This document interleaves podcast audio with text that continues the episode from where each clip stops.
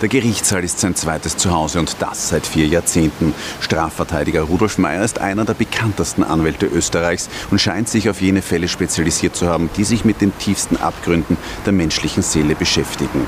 Die schwarze Witwe Elfriede Blaunsteiner, die als Eislady bekannte Doppelmörderin Estivalis C. oder Josef Fritzl. Sie alle hat Mayer vertreten. So wie hier auch letzte Woche am Wiener Straflandesgericht den Schauspieler Florian Teichtmeister. Wie denkt Rudolf Mayer im Nachhinein über seine glamourösen Fälle? Das habe ich ihn für eine neue Ausgabe von Aktuell im Fokus gefragt.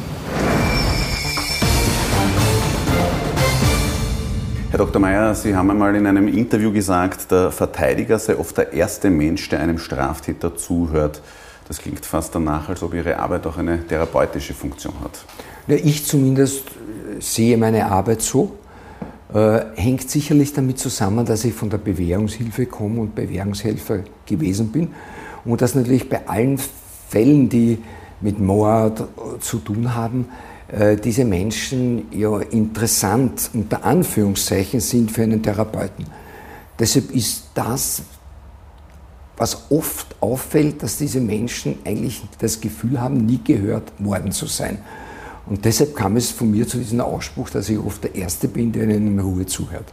Sie haben auch gesagt, es sind vor allem die psychisch, die psychiatrisch interessanten Fälle, die Sie eben äh, antreiben, auch die Sie interessieren. Äh, wären Sie da eigentlich noch lieber Psychiater als Strafverteidiger geworden? Ja, das wäre ich viel lieber geworden, aber ich damals so dumm, nach drei Jahren Medizinstudium aufzuhören. Wenn ich das weitergemacht hätte, wäre ich sicher Psychiater geworden. Ich bin auch dazu Anhänger in der analytischen Richtung weil ich finde, Wien hat ja diese Tradition und ist auch das, wo man Menschen wirklich ergründen und ihm wirklich helfen kann, Verdrängtes wieder raufzuholen und dadurch zu verarbeiten. Einer Ihrer ersten beruflichen Wege war ja die Schauspielerei. Äh, Sie kommen auch aus einer künstlerischen Familie. Ihr Vater war Opernsänger, Sie selber waren dann Ensemblemitglied äh, im Werkstatttheater am Kärntner Tor unter Hans Kratzer seinerzeit. Ähm, hat Ihnen diese schauspielerische Ausbildung auch etwas für Ihren Beruf als äh, Strafverteidiger genutzt? Es hat mir insofern genutzt, weil als Schauspieler muss ich mich in etwas einfühlen. Ich muss mich in andere Personen einfühlen, in andere Gegebenheiten. Und es ist ganz wichtig bei Gericht natürlich zu merken, wie ist die Stimmung, wie ist mein Klient, wie kann er sich dort bewegen und so weiter.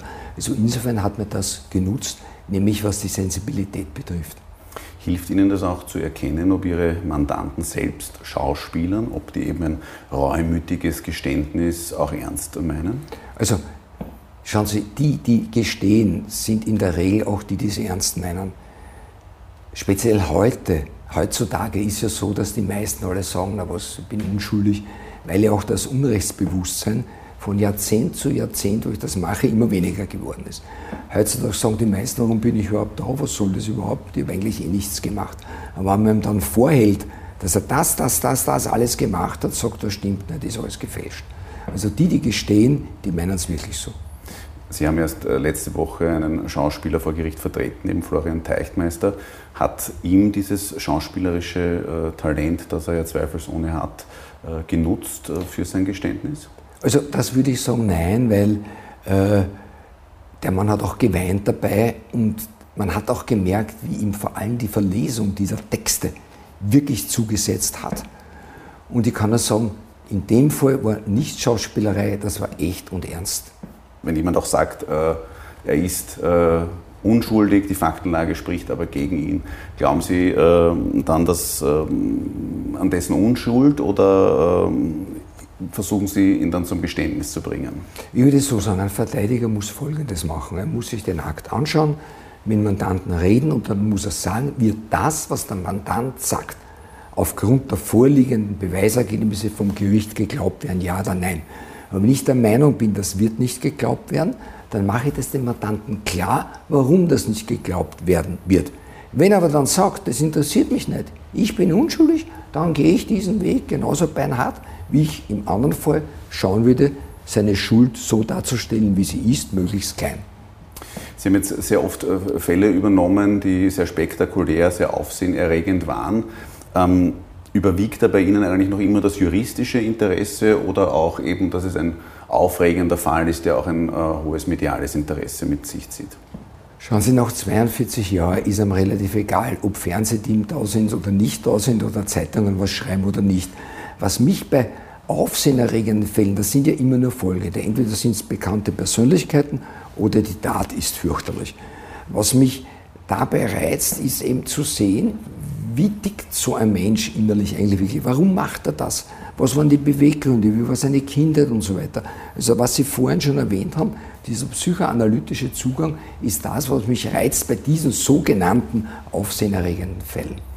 Und äh, sind Sie da auch derjenige, der oft dann aktiv, wenn Sie von einem Fall hören und sagen, der interessiert mich, aktiv an diese Mandanten herantreten? Oder war das gerade bei den äh, spektakuläreren äh, Prozessen äh, genau der umgekehrte Weg, dass eben die Mandanten äh, zu Ihnen gekommen sind? Ich mache nie eine aktive Akquisition. Akquisition.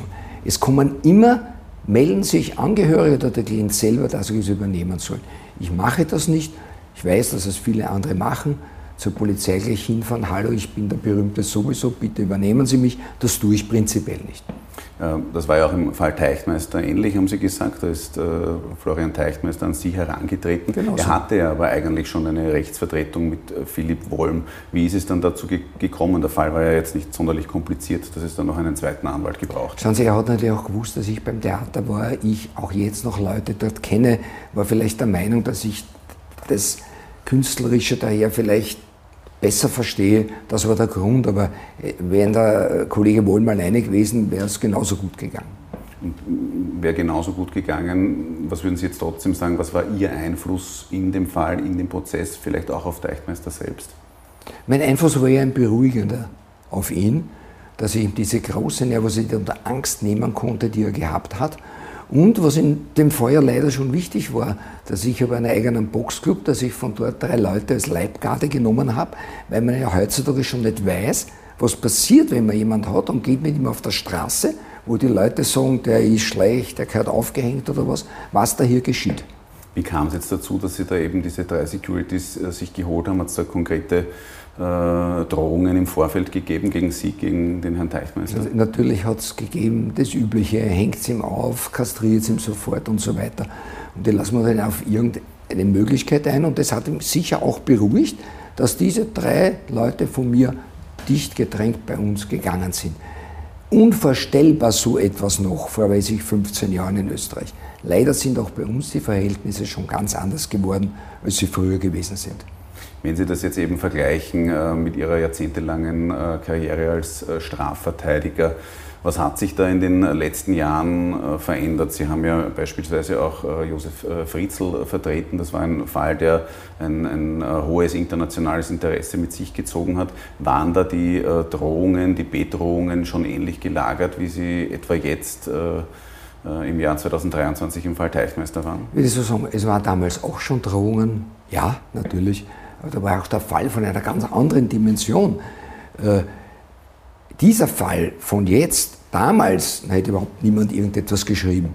Es ist halt allgemein, dass unsere Gesellschaft, wie soll man sagen, sehr aktiv geworden ist bei der Verfolgung der eigenen Interessen, an die man glaubt und wo man der Meinung ist, man ist im Recht. Und gerade im Strafrecht glaubt ja jeder mitreden zu können, auch wenn er eigentlich keine Ahnung davon hat. Das Urteil hat dann eben sehr hohe äh, Wellen geschlagen. Auch äh, von führenden Spitzenpolitikern äh, ist es eigentlich als unverständlich kritisiert worden. Der ÖVP-Innenminister hat sich etwa dahingehend geäußert. Ähm, ist sowas auch gefährlich, solche Aussagen von Seiten der Politik für die Unabhängigkeit der Justiz? Na, die Justiz lässt sich bei uns in keiner Weise von der Politik was reinreden, glücklicherweise. Und wenn Sie das anschneiden, dass solche Äußerungen von vielen Politikern gekommen sind, ja, die Politiker sind ja nicht nur Sachargumenten verpflichtet, sondern müssen ja immer auch auf Wählerstimmen schielen. So erkläre ich mir das. Jetzt hat eben diese Woche zum Beispiel auch die FPÖ äh, ihr sogenanntes Kinderschutzpaket präsentiert. In dem wird eine drastische Verschärfung von Strafen äh, gefordert, wenn es eben um äh, den Bereich des Kindermissbrauches geht.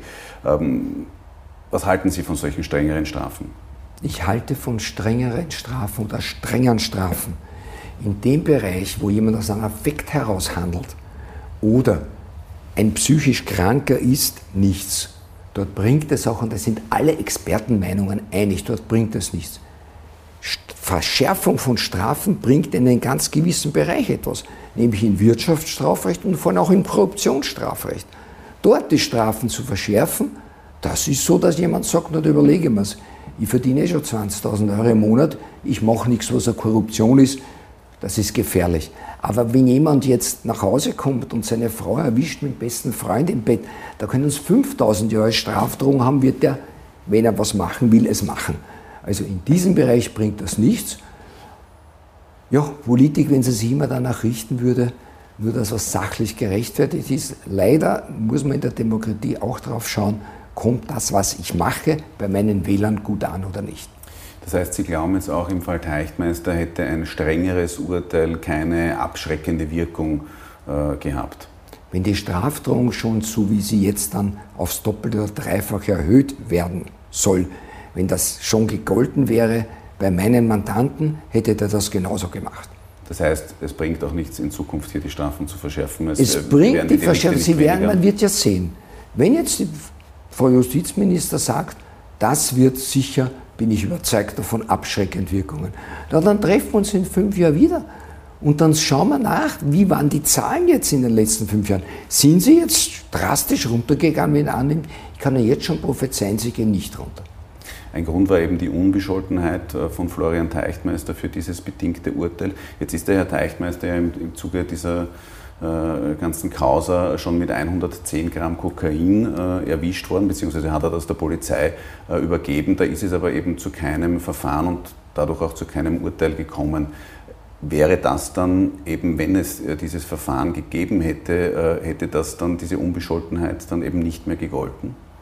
Na, wenn er vorher schon mit dem erwischt worden wäre, dann man hat ja jetzt Therapie statt Strafe. Einen reinen Konsumenten bestraft man nicht, so wie man es früher gemacht hat. Den bestraft man nicht, sondern er muss Hahn abgeben und so weiter. Wenn er dann nichts mehr aufweist, also, also zeigt, er nimmt nichts mehr, wird dieses Verfahren eingestellt.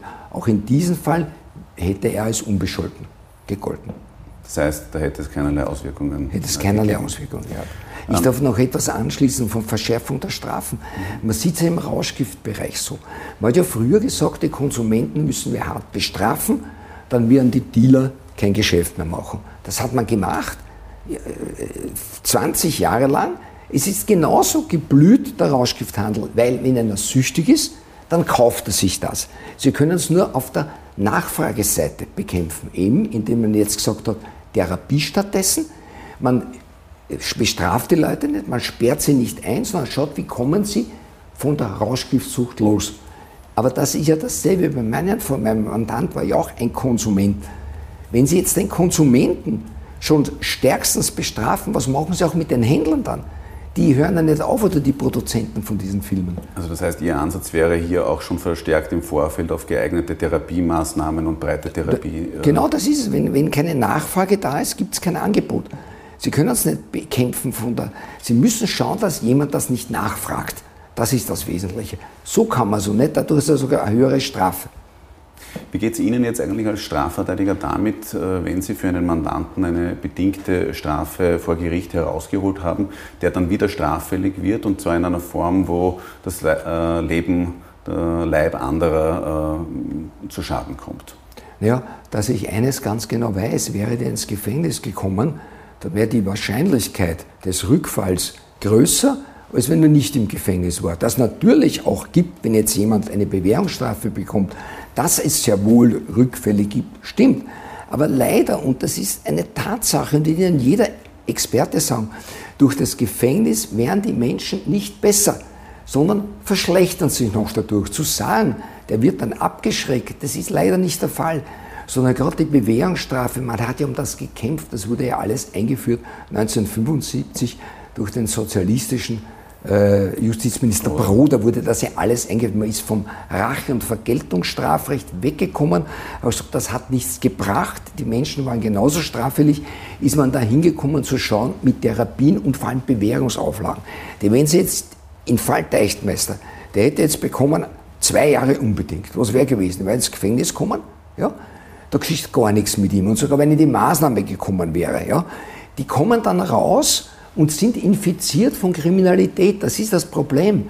Und die Wahrscheinlichkeit, was, dass was Neues gemacht wird, ist viel größer, als wenn du nicht ins Gefängnis geht. Sie haben auch bei den Bewährungsstrafen, wenn Sie sich die Statistik anschauen, da sind ja die Rückfallsquote ist ja gar nicht so hoch. Während von den Leuten, die drinnen waren, dass die wieder was machen, ist leider viel größer. Wie schwierig wird es jetzt hier für Ihren Mandanten äh, mit dieser bedingten Haftstrafe trotzdem in ein geregeltes äh, Leben, in ein straffreies ja. Leben zurückzuführen? Ja, enorm schwer, ist ja ganz klar. Äh, äh, sogar wenn er einen Namen wechselt, werden sich manche kennen. Und wenn er dann ein Strafregister, muss er ja herzeigen, steht das ja drinnen. Das ist ja die Problematik. Und wenn ich jetzt gehört habe, man will jetzt ein Register für alle Sexualstraf fällig gewordene einrichten, wo lebenslang die vermerkt sind oder gar, dass in den Wohnsitzgemeinden überall das Aufschauen, der so einer findet in den USA ist es so, die finden keine Arbeit mehr, die finden keine Wohnung mehr, na was wird derjenige machen, um zu überleben? Na, der wird kriminell wieder sein. Die sind ja alles völlig falsche Wege zur Beruhigung der Bevölkerung, dass man die Bevölkerung aufklärt. Jetzt haben Sie äh, in ihrem beruflichen Leben Menschen vertreten, die äh, zu den abscheulichsten Taten fähig waren. Sie haben jetzt auch gerade vorher äh, noch davon gesprochen, wie diese äh, sadistischen Texte des Florian Teichmeisters da verlesen worden sind im, im Gerichtssaal. Ähm, wie sehr können Sie das eigentlich, äh, Sie sind dreifacher Familienvater, schon Großvater, wie sehr können Sie äh, diese Taten Ihrer Mandanten äh, abkoppeln, sodass sie trotzdem als Strafverteidiger versuchen, das bestmögliche Ergebnis für ihre Mandanten zu erzielen. Schauen Sie, grundsätzlich, wer das nicht kann als Verteidiger, der hat in dem Job nichts verloren. Ein Chirurg kriegt einen Kriegsverbrecher her, einen Massenmörder, der, muss mit genauso ruhiger Hand operieren können, wie wenn das jetzt der Papst wäre. Verstehen Sie? Also, wenn man das nicht kann, dass man sich absetzen kann, hat man auch im psychotherapeutischen Bereich nichts verloren. Denn wenn ich mit jedem äh, Patienten, der zu mir kommt, mitweine und sein Elend auf mich übergeht, na, dann werde ich ihm nicht heilen können. Also das ist eine Grundvoraussetzung in diesem Job, dass man sich von den Taten, die jemand setzt, abkoppeln kann. War Ihnen da schon einmal etwas zu viel, dass Sie gesagt haben, das mm, kann ich nicht übernehmen? Eigentlich nicht, denn äh, kann ich sagen, nein. Äh, höchstens, wenn ich der Meinung bin, die Beweislage ist eindeutig, wirklich komplett eindeutig. Und jemand sagt, naja, das will ich, ich bin unschuldig und so, und ich sage, schauen Sie nicht böse sein, das ist äh, unsinnig, dann gebe ich das Mandat auf. Sie haben einmal gesagt, das ist schon viele Jahre her, in einem ZIP-2-Interview mit Armin Wolf, Ihre Grenze wäre äh, bei Tierquälern. Äh, sehen Sie das heute noch ähnlich oder wie war Ihre Aussage von damals auch zu verstehen? Weil das natürlich für Verwunderung sorgt, wenn man sagt, man kann äh, äh Menschen äh, ähm, vertreten, die anderen Menschen gegenüber zu abscheulichsten Taten fähig waren, aber bei Tierquälern machen Sie. Äh, Sie ich könnte mich dort natürlich genauso absetzen, aber ich will es einfach nicht. Ganz einfach. Ich bin ein begeisterter Tierliebhaber, bin bei Tierschutzorganisationen, unterstütze, mache alles Mögliche dafür und das will ich einfach nicht. Also und da steht ja jeden frei. Das ist ja kein, nicht das Können, sondern das Wollen. Das nicht Wollen, mhm. genau das. Ähm, ja, aufsehenerregendster Fall war wohl international gesehen eben der Fall Fritzl. Sie haben aber trotzdem in einem Interview äh, auch gesagt, rückblickend würden Sie diesen Fall nicht mehr übernehmen. Warum? Ja, rein beruflich hat mir sehr geschadet, nicht? weil es hängt mir dauernd dieses Synonym der Fritzl-Anwalt nach. Jetzt kommt jemand, der an sich ein kleineres Delikt hat, der sagt, ui, wenn jemand da mit Dr. Meyer kommt, glaubt man, ich bin ein Schwerverbrecher. Das hat mir jahrelang nachgehangen, muss ich sagen, ja. Was würden Sie eigentlich als Ihren wichtigsten Fall äh, bezeichnen in den vier Jahrzehnten, in denen Sie jetzt schon als Strafverteidiger tätig sind? Das ist schwer zu sagen, wissen Sie. Äh, aber ich würde sagen, alle die Fälle, wo ich beweisen konnte, dass Zeugen lügen. Warum? Die Justiz ist abhängig, die Strafjustiz von Zeugenaussagen. Wird jetzt immer weniger, weil ja die technischen Möglichkeiten der Beweisführung immer besser werden. Trotzdem sind Zeugenaussagen das Um und Auf, speziell im Sexualstrafrecht. Da haben Sie eine Aussage so, die Frau sagt, es war so, der Mann sagt, es war anders. Immer dann, wenn es mir gelungen ist, zu beweisen, dass Zeugen lügen, das sind für mich die Highlights. Gibt es da einen Fall, der für Sie besonders heraussticht? Es gab einen Fall, da hat eine Frau behauptet, sie sei vergewaltigt worden, deshalb kommt sie so spät in der Früh nach Hause. Es hat sich dann herausgestellt, dass sie nicht vergewaltigt worden ist, sondern mit demjenigen bereits ein Verhältnis gehabt hat. Und ihr Freund, der aber der Meinung war, hier Selbstjustiz und Rache üben zu müssen, hat dann denjenigen erschossen. schlicht und einfach. Da sieht man, wie wichtig, und das hat sich dann aber herausgestellt auch, ja, dass diese Frau gelungen hat. Und das sind für mich Highlights, wo ich das nachweisen kann, dass Zeugen lügen. Sie haben jetzt eben von Selbstjustiz gesprochen. Das war jetzt eben auch im Zuge der Causa Teichtmeister sehr oft davon äh, die Rede. Wie groß sehen Sie hier die Gefahr auch, dass unsere Gesellschaft in eine Richtung abdriftet, wo die Leute zur Selbstjustiz greifen? Schauen Sie, wenn es natürlich so ist, dass man nicht auf Bevölkerung eingeht und ihnen auch etwas erklärt, warum sind Gesetze so, warum sind Urteile so, dann wird natürlich das Gefühl in der Bevölkerung entstehen, die Justiz macht lauter Unsinn, wir müssen selbst das in die Hand nehmen. Es wäre Aufgabe der Politik, nicht jetzt dem nachzugeben und reflexartig sagen, gut, machen wir höhere Strafen, jetzt sind die Leute zufrieden, Ende aus. Weil dann, es geschieht ja wieder was. Was mache ich dann? Ich erhöhe die Strafen wieder und wenn das nächste wiederkommt, wieder, dann bald bin ich wie in den USA, jeder kriegt 5000 Jahre. Ist ja alles völlig unsinnig. Also die Aufgabe der Politik wäre es hier, aufklärend einzuwirken. Also statt Andersgesetzgebung Aufklärungsarbeit. Ganz genau das. Und das wird halt nicht mehr gemacht, nicht? weil jeder Angst hat, eine Legislaturperiode ist kurz und wenn ich jetzt was sage, was nicht gut ankommt, in den Medien schlecht dargestellt wird, na, dann verliere ich Prozente. Äh, wenn ich jetzt nochmal zurückkomme auf den Fall Fritzl, da waren Sie bestrebt, eben Ihren Mandanten nicht als Monster äh, darzustellen, sondern als äh, liebenden, treusorgenden Familienvater, kann man sagen. Ähm, ist es eine Strategie, hinter der Sie heute auch noch stehen? Ich würde so sagen, es waren zwei Seelen einfach in seiner Brust, um es jetzt einfach auszudrücken. Die eine war die des grausamen, wirklich grausamen, äh, entmenschlichten Bestie. Und die andere war das, der treusorgende, liebende Familienvater zu seiner Zweitfamilie. Diese zwei Seelen waren in der Brust dieses Mannes. Und ich wollte, dass man nicht vergisst, dass es die andere Seele auch gegeben hat. Deshalb habe ich diesen Ausdruck geprägt. Ihr damaliger Mandant hat erst äh, in diesem Frühjahr ein Buch gemeinsam mit der Strafverteidigerin Astrid Wagner herausgegeben, in dem prahlt er etwa mit äh, sexuellen Abenteuern auf Dienstreisen und äh, verhöhnt seine Opfer. Ähm, wie beurteilen Sie das? Ja, wenn das tatsächlich so war, dann müsste man sagen, dass die Therapie nicht viel gefruchtet hat. Wie weit er das jetzt wirklich geschrieben hat und von sich aus gesagt hat, kann ich nicht beurteilen. Astrid Wagner meint, Fritzl wäre nicht mehr gefährlich. Äh, würden Sie das unterschreiben? Ja, wenn angenommen er das, was Sie gerade gesagt haben, geschrieben hat und gesagt hat, ja, dann steckt da natürlich eine gewisse Gefährlichkeit dahinter. Sie haben äh, auch gesagt, Fritzl war, weiß Gott, nicht der größte Fall Ihrer Karriere. Was würden Sie denn als den größten Fall Ihrer Karriere sehen? Sehen Sie, Frage, Sie spielen immer auf mein Gedächtnis an. Ja? Der größte Fall. Wie ich jung war, waren die Leinzer Mordschwestern. Da war ich bei meinem Ausbildungsanwalt Dr. Erhard Dotzekal. Der hat gehabt die Leinzer Schwestern, die da also äh, Patienten, die ihnen zu viel Mühe gemacht haben, mittels Wasser in den Mund zum Ersticken gebracht haben. Das war eigentlich der Fall, der mich, weil ich damals auch noch jung war, der mich am meisten beeindruckt hat und auch im Gedächtnis hängen geblieben ist. Sie werden jetzt äh, im Oktober 76 Jahre alt, sind immer noch als äh, Strafverteidiger äh, hochaktiv. Welchen Fall in den vergangenen Jahrzehnten hätten Sie denn gerne selbst übernommen, haben es aber nicht getan oder konnten es nicht tun? Das ist schwer. Ich kann ich nicht beantworten, ich sage das ehrlich, ich kann nicht beantworten. Bei den meisten war eh dabei, ja, ohne jede Eitelkeit, wenn ich das sagen darf. Ja. Ich, ich könnte es jetzt nicht sagen. Hat es so einen Moment äh, auch im Gerichtssaal gegeben, wo Sie sagen, der war dermaßen überraschend, äh, dass er sich äh, bei mir im äh, Gedächtnis festgesetzt hat?